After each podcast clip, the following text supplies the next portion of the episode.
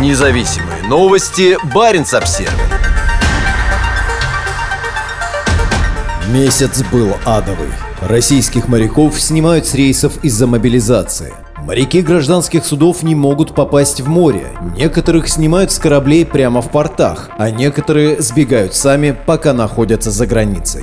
Мобилизация в России ударила по гражданскому флоту. Огромное количество моряков не могут выехать в рейс, а судовладельцы в панике ищут замену мореходам, которых снимают с судов российские пограничники. Об этом Баренц Обсервер рассказала сотрудница компании в Карелии, которая занимается набором персонала на корабли. Проблемы начались после объявления Владимиром Путиным частичной мобилизации и могут возникнуть снова после того, как российские военкоматы разберутся с призывом срочников.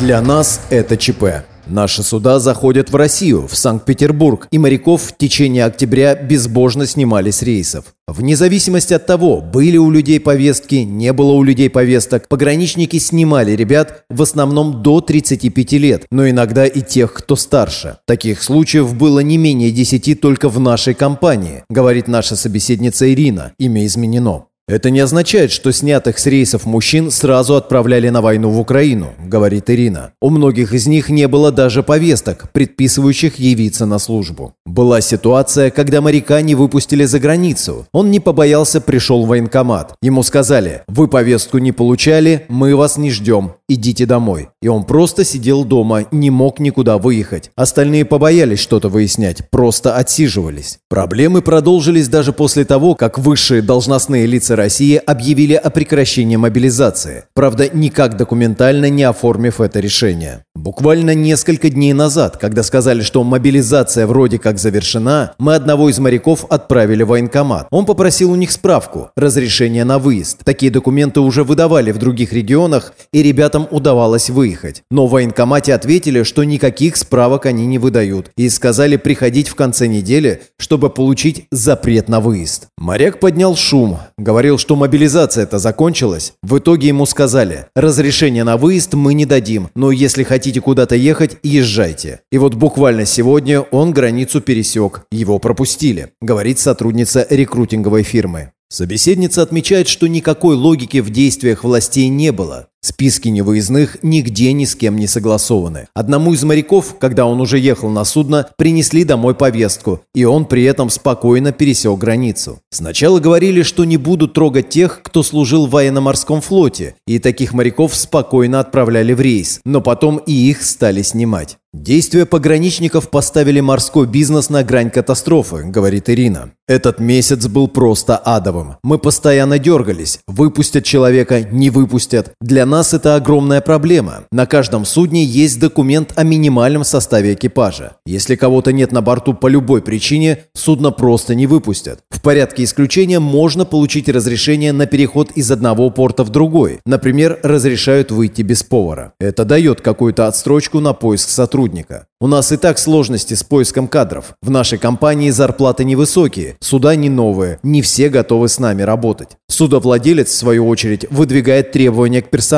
опыт работы в определенном регионе и так далее. И теперь представьте, судно стоит в Петербурге, и мы на выходе узнаем, что у нас снимают моряка. А простое судно – это огромные деньги. И нам нужно за пару часов найти человека, который готов на наши условия, который имеет необходимые документы, который подходит под требования судовладельца и который прямо сейчас готов ехать. Плюс ко всему, с учетом обстоятельств, он должен быть либо неслужившим, либо пенсионером, чтобы его тоже не сняли.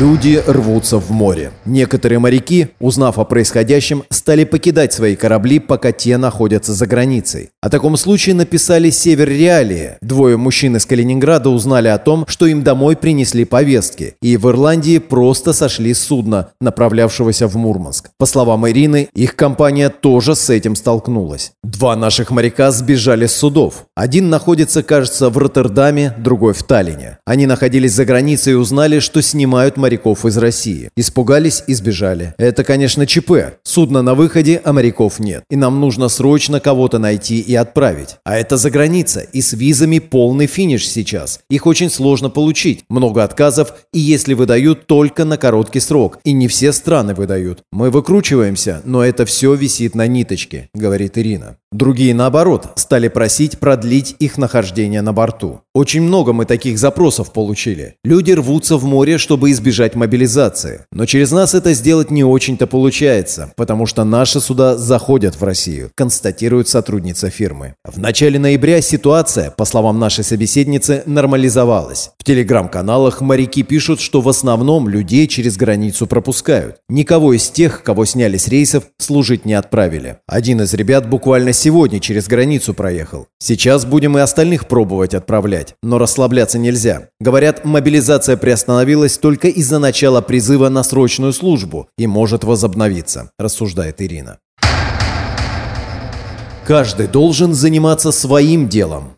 В Киркинессе сейчас пришвартовано сразу несколько российских судов. Журналист Баренц Обсервер попытался пообщаться с моряками, но разговора не вышло. На двух кораблях с корреспондентом говорить отказались. На третьем удалось получить короткий комментарий. «Несколько ребят получили повестки. Вернуться домой, пойдут служить», — сказал один из моряков. По его словам, он 17 лет прослужил мичманом на подводной лодке. Сам он тоже готов отправиться на войну, если его призовут. Однако такую точку зрения разделяют далеко не все. «Я пацифист, а еще я считаю, что каждый должен заниматься своим делом», говорит капитан торгового судна, живущий в Карелии. «У нас армия, вторая в мире по величине и по мощности. Как устраиваться в школу или в детский сад, у военных льготы, не отмахаться от этих льготников, защитников Родины. А как реальный шухер наступил, так почему-то вставай, страна огромная». Его судно находится в рейсе и скоро прибудет в Новороссийск. Мужчина сообщил, что один из его подчиненных в армии служил танкистом и сейчас переживает из-за предстоящего возвращения в Россию. Но поделать ничего нельзя.